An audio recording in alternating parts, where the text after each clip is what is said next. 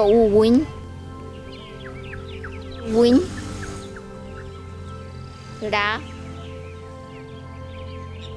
Huya Al principio todo era oscuridad.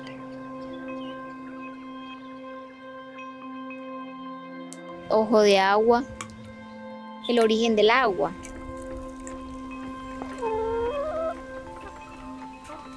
Después llegó el agua y con el agua llegó la vida.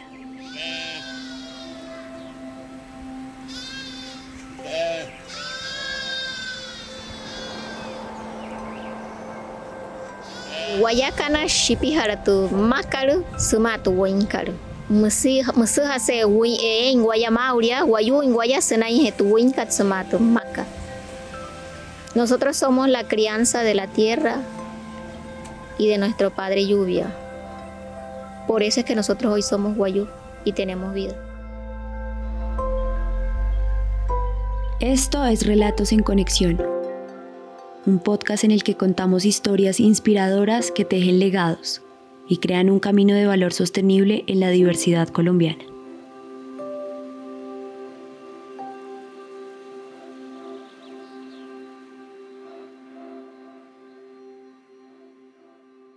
En este primer episodio queremos contarles una historia que atraviesa la alta, media y baja Guajira. Nuestra cosmovisión de cómo surgió el mundo guayú está íntimamente relacionada al agua. El agua para los guayú, más que ser indispensable para sobrevivir en medio del calor guajiro, es la fuente que los trajo al mundo. Petshon, la libélula, recorrió varios sitios donde él no encontró agua, se estaba muriendo toda la naturaleza. Entonces, a través de ella, él le invoca a Juyá. Entonces, invocar a Juyá es invocar la vida misma. Nacimos de ese encuentro entre Ma Tierra y Juyá, el lluvia. Hay una madre que es la madre tierra, que es la que germina y da vida, y hay un padre que es el que fecunda, y el que fecunda en este caso es el agua.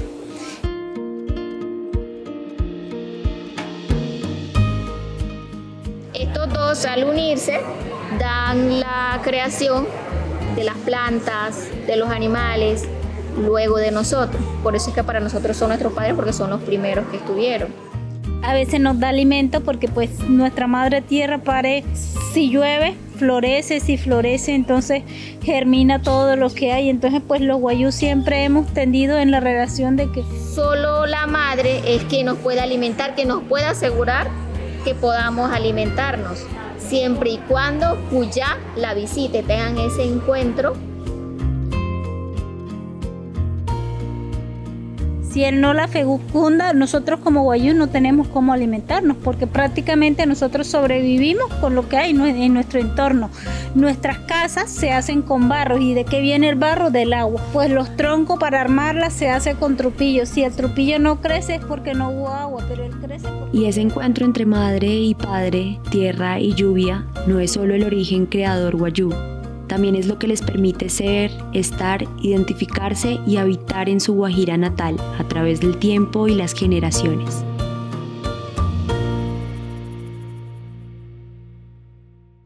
Nosotros somos hijas de la tierra y somos crianza de la tierra, pero con lo que trae el Padre, el Padre Lluvia. Y aunque el agua es vida en cualquier rincón del mundo, en la Guajira esa frase cobra aún más sentido. Entonces hay una relación mucho más estrecha con lo que es el agua.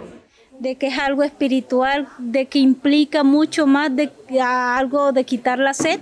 A pesar de que los guayú nacen del agua, desde entonces, desde su mismo mito creador, en su día a día el padre agua ha estado ausente, intermitente, escaso y lejano. La lluvia comienza a darse cada dos años, cada tres años. Un padre móvil que no se sabe cuándo llega. Hay épocas en que viene temporalmente, otras veces se pierde. En el 2014, que fue la máxima temporada de sequía que hubo, duró qué? Cinco años sin llover. Por todo este tema del cambio climático. Y las ausencias, cuando duran más de lo que debería, rompen ese equilibrio delicado que permite que la vida se dé en armonía. Y cuando Juyano visita a Ma, se pierde la magia de la tierra fresca y fértil.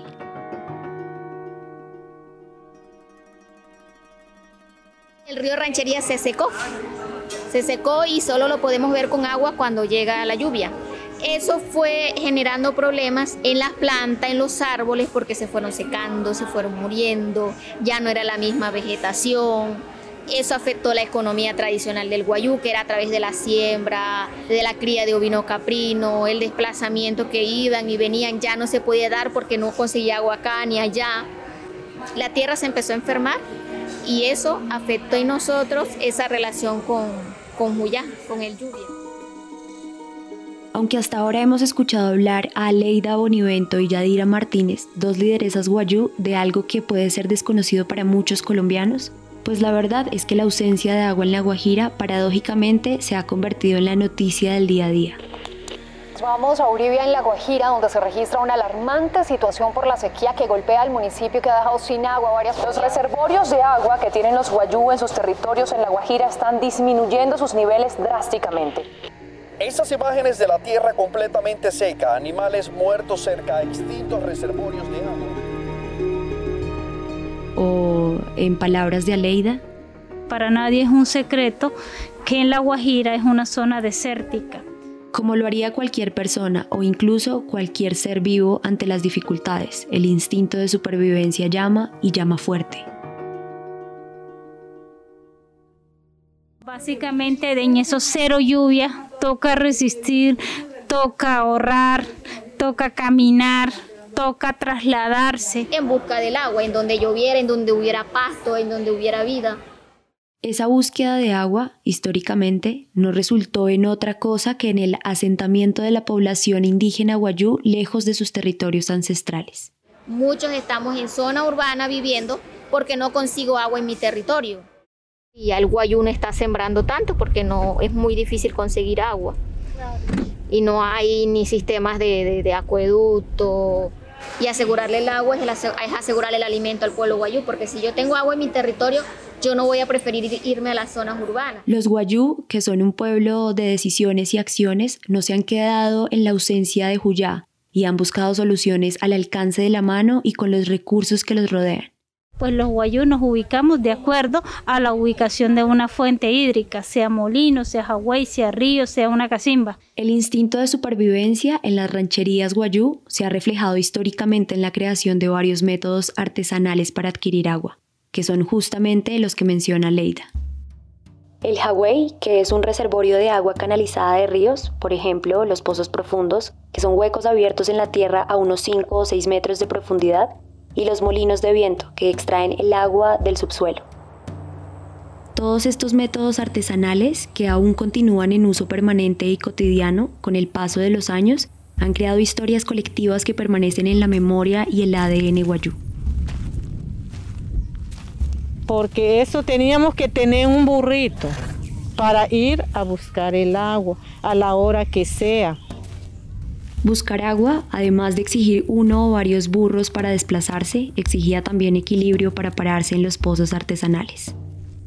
Uno se asomaba y sentía que el cuerpo se le iba a ir allá al pozo profundo porque yo sentía que, eso me iba a arrastrar allá al, fondo. al fondo del pozo. Y ser lo suficientemente hábil para cargar jarrones, largas distancias sin romperlos.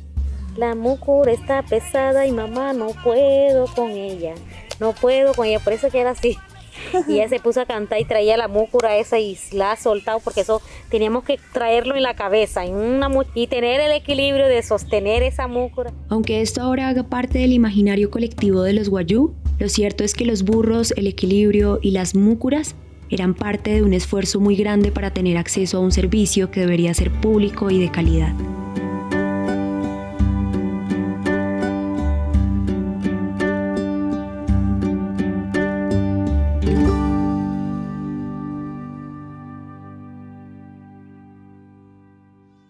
Veces nosotros tenemos que conseguir el agua que sea, sea turbia, sea verde, sea amarilla, del color que fuere, pero con tal de beber algo. Pero ese esfuerzo, grande y retador, no se traducía en agua potable y apta para el consumo humano. Entonces el problema no es únicamente que el agua sea difícil de conseguir, sino que cuando se consigue no soluciona las necesidades físicas de los seres humanos. En épocas críticas de sequía, se amanece toda una noche esperando un turno por el agua. sin tener la garantía de que esa agua sea de calidad. Hay partes de la Guajira que uno cocina un arroz y parece un arroz de espinaca. Un agua que está no es apta para el consumo, ni siquiera para nosotros los adultos. ¿Cómo un bebé puede recibir esa agua? Recibe esa agua, se le empieza a dar diarrea, fiebre, infecciones. Los guayús tienen una cultura colectiva, piensan en sí mismos como un todo. Entonces, que los más pequeños se enfermen por consumir agua no potable sencillamente no es una opción. Los bebés han sido históricamente priorizados para comprar y darles de beber agua potable. Entonces, pues lo, de las pilas públicas llegó ya, entonces pues ya no era priorizar los bebés, sino pues priorizar a todas las familias.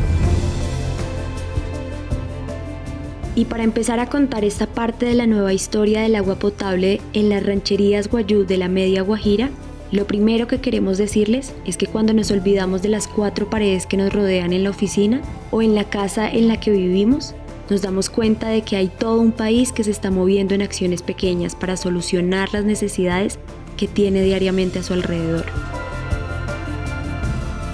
Por eso lo que más necesitan es un empujón, manos aliadas que lleguen a apoyar, no a comenzar algo desde cero, ni a imponer sus ideas, sino a conciliar y tejer soluciones que le pertenezcan al territorio. Justamente ese es el espíritu del proceso de pilas públicas de Sararao en Maicao.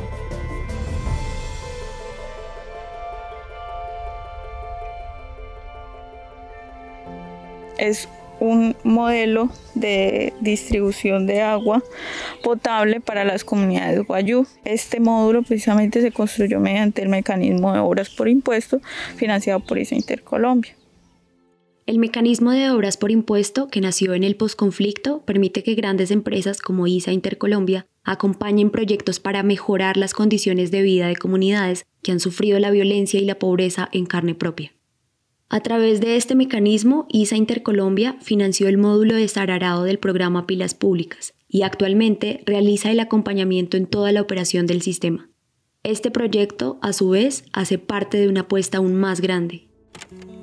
Este proyecto, que hace parte del programa presidencial Guajira Azul, es una realidad gracias a la alianza que se ha creado entre ISA, la ONG, Presencia Colombia Suiza, la comunidad guayú con sus autoridades tradicionales y entidades del Estado como el Ministerio de Vivienda, Ciudad y Territorio, la Administración Temporal de Agua de La Guajira, la Agencia de Renovación del Territorio y la Alcaldía de Maicao. La unión entre sectores ha consolidado un trabajo intersectorial y articulado, que moviliza el valor sostenible en las personas y que, en otras cosas, demuestra que desde diferentes orillas podemos reconocernos y tejer puentes. Pues yo no me imagino cómo sería pues nuestra vida corporativa sin el acompañamiento que nos está dando ISA a través de presencia. Somos el resultado de un diálogo y una construcción en conjunto entre empresa privada y pueblos indígenas beneficiarios de un proyecto. Básicamente, Pilas Públicas en el módulo de Sararao, en Maicao, ha creado un circuito de cinco puntos estratégicos en las rancherías Guayú de la Media Guajira. Sararao, Mahayulumana, Mazamana, Ulain y Orroco. En cada uno de esos lugares, o mejor, en cada una de esas pilas, que quedan máximo a dos horas en carro de Río Hacha, se hace la entrega de agua potable. De lunes a viernes, en horario de oficina, la cabeza de cada hogar familiar puede ir diariamente a una de estas pilas para reclamar 5 litros de agua potable por cada miembro de su familia, que puede recolectar y almacenar en las pimpinas autorizadas también se les dio a cada familia eh, las pimpinas que son translúcidas para que ellos puedan ver si están limpias o no están limpias y se les facilite como el tema del lavado y se pueda garantizar pues todo el tema de calidad de agua. Sararao, que es la primera de las cinco pilas, es el epicentro de esta apuesta que revoluciona el acceso al agua potable. Natalia Correa, que es la profesional social de presencia Colombo Suiza, y a quien han escuchado en los últimos minutos lo explica mejor. A grandes rasgos, el agua eh, se hace todo el proceso de potabilización acá y el carro tanque viene, carga y sale a las demás pilas a descargar. Las otras pilas no son como esta, las otras pilas tienen una alberca grande en la parte mm, superior de, como de, de la enramada. Eh, allí se descarga el agua, las personas de las comunidades aledañas van y recogen el agua ya en sus pimpinas. A través de la energía solar, cada día se pueden potabilizar 35 mil litros de agua. Y aunque esto sin duda es importante y muy valioso, no es la magia del módulo de Sararao en el proyecto de pilas públicas. Los avances tecnológicos que posibilitan este proceso no tendrían el impacto que tienen si no pusieran a la comunidad Wayuu en el centro de la operación. Y si les hemos hablado tanto del contexto Wayuu es justamente porque tener en cuenta esa visión ancestral y étnica es uno de los pilares clave que permiten que este proyecto no solo sea exitoso, sino que perdure autónomamente en el tiempo. Esa variable del proyecto, el dejar que la comunidad específica con todas sus particularidades sea protagonista, no fue algo fortuito. Por el contrario, ha sido constante desde la planeación. Así lo recuerda Leida. Recuerdo una vez unas paisas que llegaron a mi ranchería y dijeron que estaban, iban a hacer una cartografía social. Esa cartografía social, para decirlo más claramente, era un mapa gigante en el que cada familia podía ubicar geográficamente sus rancherías, las fuentes hídricas y a los demás clanes guayús. Esto permitió definir estratégicamente dónde se ubicaría cada pila de agua. Aunque esto de por sí ya es involucrar activamente a las comunidades, para prestar el servicio público de acceso al agua era necesario no solo involucrar a un par de representantes, sino facilitar que los guayú, como un colectivo, lideraran la prestación de ese servicio. Esa organización jurídica que se llama Win Anasu o COGUA, que en Guayunaiki traduce agua de calidad, viene a ser la organización comunitaria que administra el sistema produce, trata, potabiliza y entrega el agua. COGUA además está conformada por líderes guayús y es presidida por Aleida. Surge la, la necesidad de que hubiera una asesoría jurídica guayú. Y que el acceso al servicio público de agua potable se suministre directamente por los indígenas guayú. Entre otras muchas cosas, afianza lazos y genera confianza entre las partes involucradas, algo que en últimas multiplica su impacto es un cambio bien rotundo en la vida de las comunidades, porque primero aseguramos lo que es la salud, porque las mismas comunidades a veces nos cuentan y nos relatan de que ha sido un proyecto benéfico en el sentido de que pues hoy en día tienen la posibilidad de tomar agua con la garantía de un agua que es segura, es de calidad. Este cambio, además de profundo, ha sido masivo. Gracias al módulo de Sararao del programa de pilas públicas de Maicao, 81 comunidades guayú, que suman cerca de 8.000 indígenas, tienen acceso a agua potable. Estas cifras son solo posibles gracias a que este proyecto se ha pensado no como un suceso, sino como un proceso. No es algo que pasa en un mes, ni una infraestructura que se impone y con el tiempo corre el riesgo de llenarse de polvo y telarañas. Más bien es un trayecto largo que se ha recorrido con firmeza pero sin afán, para llegar a soluciones más definitivas. Y ese proceso o ese trayecto ha dejado lecciones. La primera de esas lecciones, que creemos que para este momento ya debería ser evidente, es la fuerza que tiene poner en el corazón de los proyectos a las personas. Escuchar su voz y reconocer el valor que tienen sus experiencias, sus necesidades y su cultura, es reconocer que la sostenibilidad es lo que sucede cuando los proyectos se ajustan a ellos y no ellos a los proyectos. En este caso, el circuito de pilas públicas Ararao no se impuso como una solución creada desde el centro del país, por arijunas o personas no guayú. Al contrario, el proyecto es el resultado de charlas en Guayunaiki, de entender su relación ancestral con Juyá y de verlos como parte activa del proceso. El valor sostenible es que sea un proyecto o sea algo que surja de las mismas comunidades, que surja de las bases, que tenga como el conocimiento o la realidad en la que va a repercutir. En cada partecita colocar lo que nosotros fuéramos, un pedacito de lo que es el territorio, de lo que son nuestros pensamientos, nuestras acciones. Que fuéramos nosotros mismos y la forma de cómo administrar lo que pues realmente se pudiera decir, sí, los guayus pueden administrar y pueden trabajar en esto pero las decisiones internas que se deben conservar dentro de un territorio tienen que ser de los originarios de ese territorio y no otro territorio que venga a opinar sobre este, porque pues aquí en La Guajira todos los proyectos son de Cachacalandia y siempre los guayos como que esto es, firmen. No, no lo vamos a hacer. Reconocer que las comunidades son el motor y el piloto de los procesos colectivos desencadena diálogos de verdadera escucha. Relaciones horizontales en las que la única opción es la igualdad. En la cultura guayú, colectiva como pocas, eso implica que cualquier decisión se consigue únicamente como un consenso total. Y aunque para los arijunas eso puede ser sinónimo del voto de las mayorías, para los guayú significa que todos y cada uno de los indígenas esté de acuerdo en cómo dar el siguiente paso, en qué es realmente el bien común. Pueden haber 50 personas que si 49 están de acuerdo, pero falta uno, hay las 49 tienen que buscar la forma de convencer al otro para que haya un consenso en la decisión, no es la mayoría. Y así se dio pues este proceso. Por ejemplo, cuando trabaja con campesinos, vamos a alzar la mano y de una manera democrática vamos a tomar la decisión. Aquí no es de esa manera. Ellos se sientan y por medio de la palabra llegan a un consenso y toman una decisión ellos mismos. La palabra es un arte para nosotros. Eh, es el arte de saber, de saber dialogar, de saber escuchar primeramente. De nuevo, respetar esas particularidades no es un valor agregado, es la esencia de la sostenibilidad. Y eso pasa también por entender el ritmo de los procesos, por olvidar el afán y reemplazarlo por la paciencia de quien sabe que todo lo bueno tarda. A veces creemos que los proyectos tienen un ciclo de vida fijo, una camisa de fuerza tan apretada que asfixia la posibilidad de pensar en plazos más largos y términos más amplios. Y con esto no queremos decir que podemos extendernos durante años fomentando relaciones de dependencia con las comunidades. Se trata más bien de dejar que los territorios hablen y que los proyectos se desarrollen en la temporalidad propia, que funciona para cada comunidad.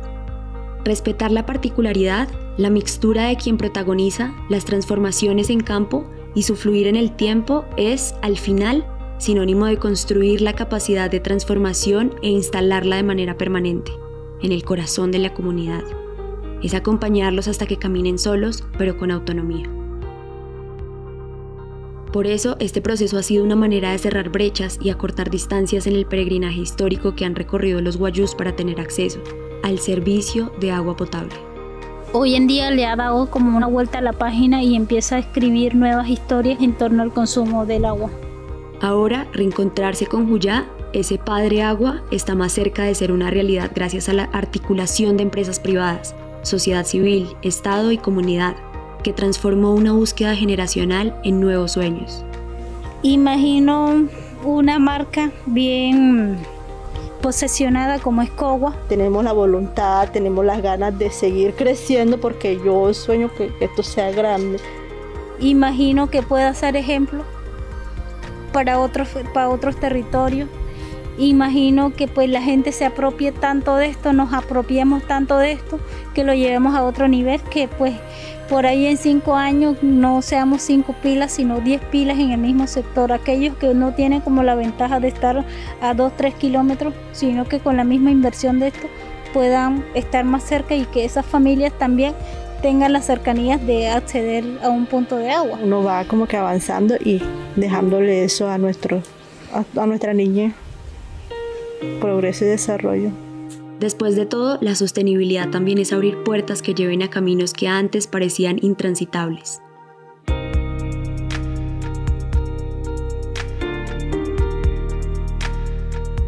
Solo se ve como el reflejo de las nubes en contraluz en una gama súper amplia de rosados y amarillos bonitos.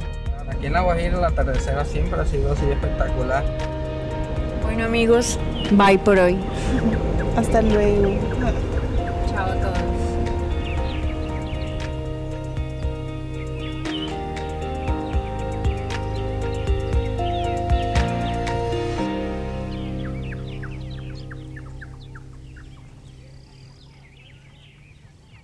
Historias en Conexión es un podcast de ISA Intercolombia en coproducción con Naranja Media. Agradecemos a todas las personas que hicieron posible este episodio y recordamos con cariño a Adelaida Bonivento, autoridad de Mazamana, y Norelis Velázquez Bonivento, su hija y docente de la misma comunidad.